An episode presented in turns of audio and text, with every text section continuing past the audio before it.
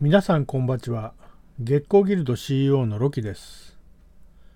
朝起きたらどっかでね女性の声が聞こえたような気がしたんだけど、まあ、寝起きでちょっとねぼーっとしてるのもあって、まあ、気のせいかなと思ってね一旦スルーしたんですよ。でもう一度今度はねあのもう少し大きな声で聞こえた気がしたんで玄関の扉をね少し開けてみたんですよ。でうちはね、入り口から玄関まで細長い作りで、玄関開けないとね、入り口の方が見えないんですよね。うん、なんで、玄関開けてみたらね、制服を着た女性が遠くの入り口の方で立ってて、おばちゃんでした。で、まあ、玄関が開いたのが、まあ、見えたんでしょうね。そのおばちゃんが中にゆっくり入ってきて、で、水道でもね、ガスでもない、見たことない制服で、で、聞こえる距離までね、待って、で、何ですか？っつって尋ねたら、あの、国勢調査員でした。ああ、そういう時期なんだなと思って、まあ、封筒、おばちゃんがね、封筒を出して、インターネットか、その記入したものを10日後ぐらいに取りに来ますっていうのをちょっとかぶり気味に、いや、ネットで回答しますって言ったらね、あの、相当びっくりした様子で、目をまん丸くして、で、まあ、言葉には出てなかったけど、島なのにみたいな顔でね、えー、以降、しどろもどろとの会話になって、まあ、分かった分かったと、書いときますっつってね、返したんですよね。で、まあ、入力忘れちゃいけないんで、えー、まあ、PC の前に座ってね、えー、まあ、ネットで、いろいろ入力したんですけど、まあ、5分かからないぐらいでしたかね。あのまあ、ただこういう時の職業欄とか仕事内容っていつも困るんだよね。うんまあ、職業欄に何て書こうかななんて悩まなかったらもう3分もかかんなかったかもしれない。うんまあ、公的なね、この類のサイトにしては結構使いやすいサイトで、まあ、Chrome でもね、あの入力できました。うん。で、最初ね、ウェブクリエイターって入力したんだけど、まあ、なんか違うなと思って、えー、まあ、結局、ウェブプロデューサーって入力し直しました。まあ、この先ね、認知されろって思いを込めてね。うん。まあ、それにしてもね、おばちゃん驚きすぎだよね。うん。まあ、島でね、ネットでその回答するっていう選択肢をね、用意してなかったかのごときリアクション。ね、ひどくない？島でも快適にネットつながるっつうの。それでは参りましょう。月光ラジオ。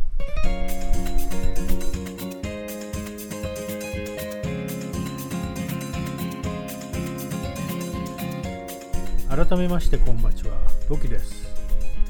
制作や働き方にまつわるさまざまなエピソードをつらつらとつぶやきます。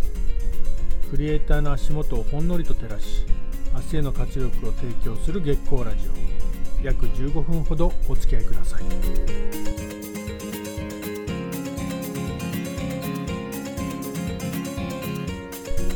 月光ラジオは瀬戸内海のど真ん中愛媛県湯気島の月光スタジオからお送りします。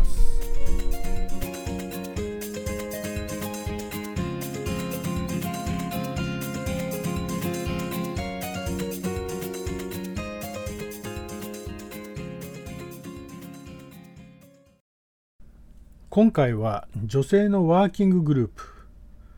これまで何度かギルドについて話しましたけどその始まりであり根幹を成しているのが女性政策ギルド秘密結社キュリアスっていう組織なんですよね。その名の通り全員女性のクリエイティブギルドで、えー、まあ、日本だけじゃなくて海外にも集めあの全てね合わせると約40名が在籍していて、まあ、主にフリーランスで構成されています。20代から60代まで幅広く、えー、その中でも主力になっているのは30代の中堅クリエイターで約半数がこの世代ですね。で既婚者がや6割強そのほとんどが子育て世代で、えー、まあ、うち半分が未就学児のママさんですね。うん、子育てしながらあクリエイターとして頑張っていると。はい、でいろんな人がね参加してて、まあ、メンバー曰く個性とか何か特別光るものを持ってない普通のクリエイターだよなんて思ってるみたいですけど、まあ、確かにね、あのスター性とかカリスマ性はないし、まあ、一見地味な感じはしますけど、まあ、僕から言わしたらね、相当個性的だと思うんですよね。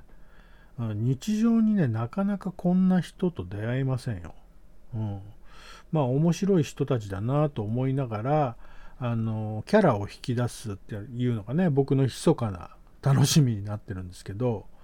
まあ、職種で最も多いのはデザイナーさんで、まあ、ウェブも紙も合わせて約半数がデザイナーさんですね。で、他はディレクター、ーマークアップ、フロントエンド、バックエンド、それからまあイラストレーター、まあ、カメライター、まあ、カメライターっていうのはまあカメラとライティングをやる人ですね。えー、まあ、うちではカメライターって呼んでるんですけど、まあ、あのかつては書家さんがいたりとかね、翻訳さんがいたりとかあいう時もありました。でまあ、あのこれからはあの、まあ、動画の配信とかねこうやって音声配信を、まあ、まだビジネスとしてはやってませんけど、まあ、そういうクリエイターさんが集まってきたら、まあ、一緒に、まあ、仕事として作っていこうぜっていうことにはなるでしょう。うん、で、えー、まあ、特徴的なのは、まあ、もちろん全員があ僕以外ね全員が女性であるっていうことも特徴的なんですけどその他にえー、完全分業制で、えチーム制作を基本的にはやってるっていうところとあのフリーランスギルドメンバーはフリーランスがほとんどですので他の活動を阻害しないっていうことが特徴的ですね。あの個人受けの仕事もあるでしょうしあとは他のね組織に属してる人も中にはいるんでね、えー、あそういう意味ではあのそんなにきつい縛りはないです、うん、で、まあ何をしてるギルドかっていうと、まああの主にウェブサイトの受託制作、開発で、まあ、基本的にはその紙だけの案件というのはやらないです。まあ、ブランディングの一部とかね、どうしてもって言われればやらなくはないんですけど、まあ、基本的にはウェブ屋さんです。はい。で、まあ、作業効率を考えると、完全分業制の方がやりやすいし分かりやすい。うんまあ、スキルを深掘りしてね専門性を身につけて、えー、まあ、何より得意な分野で、えー、まあ、それぞれがね得意なことで、えー、その力を発揮していって、ま誰かの役に立つっていうことがモチベーションとかねインセンティブにもなるでしょうし、えスキル向上がねフリーランスとしての活動を、ま実績としてもスキルとしても底上げすることにつながるし、えー、まあ、活動限界超えていこうぜっていうことですよね。まあ、つまり個人をクリエイターとして売り出すってことが、えー、このギルドの目的の大きな一つでもあるということですね。で、なんで、えー、女性だけなのか。よく聞かれるんですけど、これがね、たまたまなんですよね。うんまあ、本当はね、崇高なポリシーとかビジョンとかがね、あったらよかったんですけど、あの残念ながらあのたまたまなんですよね。うん。まあ、2011年に東日本の大震災があってで路頭に迷ってたフリーランスにあの、まあ、僕が当時主催したねウェブクリエイターズっていうオフ会を開いたんですけどあのそこでねワーキンググループ立ち上げようって話で盛り上がったんですよ。お酒の席ですよ。であの普通はねそこで話が終わるんですけどその時はそこで話が終わらずに、えー、次の日その輪のあの輪の中にいたね、えー、30代前半、まあ、323だったと思いますけど、まあ、女性のデザイナーさんがねあの昨日のあれいつやります？って電話かけてきたんですよ。うん、でその女性デザイナーさんはあの、まあ、先行きあのすごく不安だと。このままねデザイナーとしてやっていく自信もないしあのやっていけないんじゃないかなと、うん、だから今のうちに何か確立しておきたいっていう思いが強くて、うん、であのそのワーキンググループのお話が出たんで、まあ、そこに乗っかろうというふうに思ったんでしょうね。まあ、でも酒の上でのヨタ話なんでそんなのに乗ってくるやつなんか一人もいないよと。言うと、あの、二人でもいいからやると。うん。どのみちこのままではね、デザイナーとして長く続けていけないし、うん。あのー、そういう気がしてるんでね、えー、まあ、絶対これでやるんだと。もう一歩も引かない構えみたいな感じなんですよね。でまあ僕が放った一言で、えー、まあ、私火がついちゃったんで責任取ってくださいって言うんですよ。うん。まあ燃やす着火剤かよみたいな冗談言いながら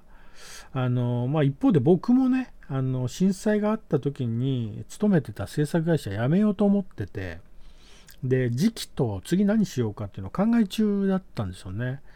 でこれはもしかしたらいい天気なのかなと思ってあの条件をね一つだけ出したんですよ、うん、でその条件っていうのが、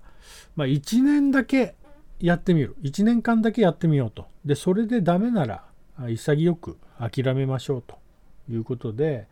まあ、それでいいというので、あのまあ、とりあえず2人でね、走り出すことにしました。で、案の定、まあ、オフ会の参加者はね、あのー、そんなヨタ話に乗ってくるはずもなく、まあ、2人で手分けして準備をして、で、まあ、いろんな人と話をしてたらね、あの僕ら以外に5人、あの参加してくれる人があ、あのいたんですよね。うん。だから計7人ですね。で、僕を除く他の6人が全員女性だったんですよ。もちろん男にも女にも声かけたんですよ。声かけたんだけど、集まったのが女性だけだったんですよね。で、まあ、こういう時は男ってダメですね。いざとなったらね、あの、成功したら呼んでくださいみたいな感じになっちゃうんですよね。まあ、残念なんですけど、えー、これもね、渋谷のあの高ちょっとお高めのね居酒屋さんの個室で顔合わせした時に「なんで参加してくれたの?」みたいな話になってまあ面白そうだし閉塞感をね感じてたからワクワクするようなことしたいじゃんと、えー、仕事にね興味も好奇心も持てなくなってるもんねみたいな発言があったんで、まあ、じゃあ好奇心で想像するグループにしようってことでえー、まあ好奇心を英語に直した curiosity から Curious っていう名前に、まあ、その場で決まったんですよね。でワーキンググループって名乗ってて、えー、ま、プロのクリエイター集団になってね、え、ま、仕事をバリバリ制作をバリバリやっていくって言いながら今思えば、まあ、緩いサークルのようなもんでまあ、全員がその形もねやるべきことも全然見えてなかったんですよね。でその時は半年もしないうちに崩壊することを僕らはまだ知らなかったんですよね。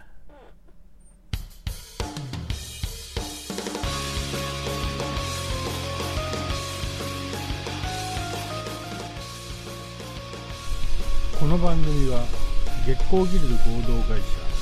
秘密結社キュリアス湯気島製作者の提供で愛媛県湯気島の月光スタジオからお送りしております。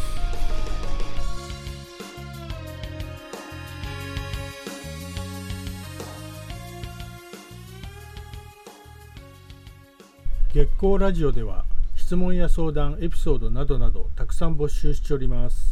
ロキのツイッターアカウントアットマーク BOOMAR13 アットマークブーマー13の DM までお寄せください。前半はここまで。決して順風満帆でここまで来たわけじゃないんですよね。まあ、この後中でも外でもいろんな問題が起きて、紆余曲折ありながら、なんとかしのいできた。そんな感じですよね。まあ、理想と現実の壁。理想といえばあの時、女性デザイナーがヨタ話を信じて、まあ、僕が放った行動することでしか現状を変えることはできないっていう一言、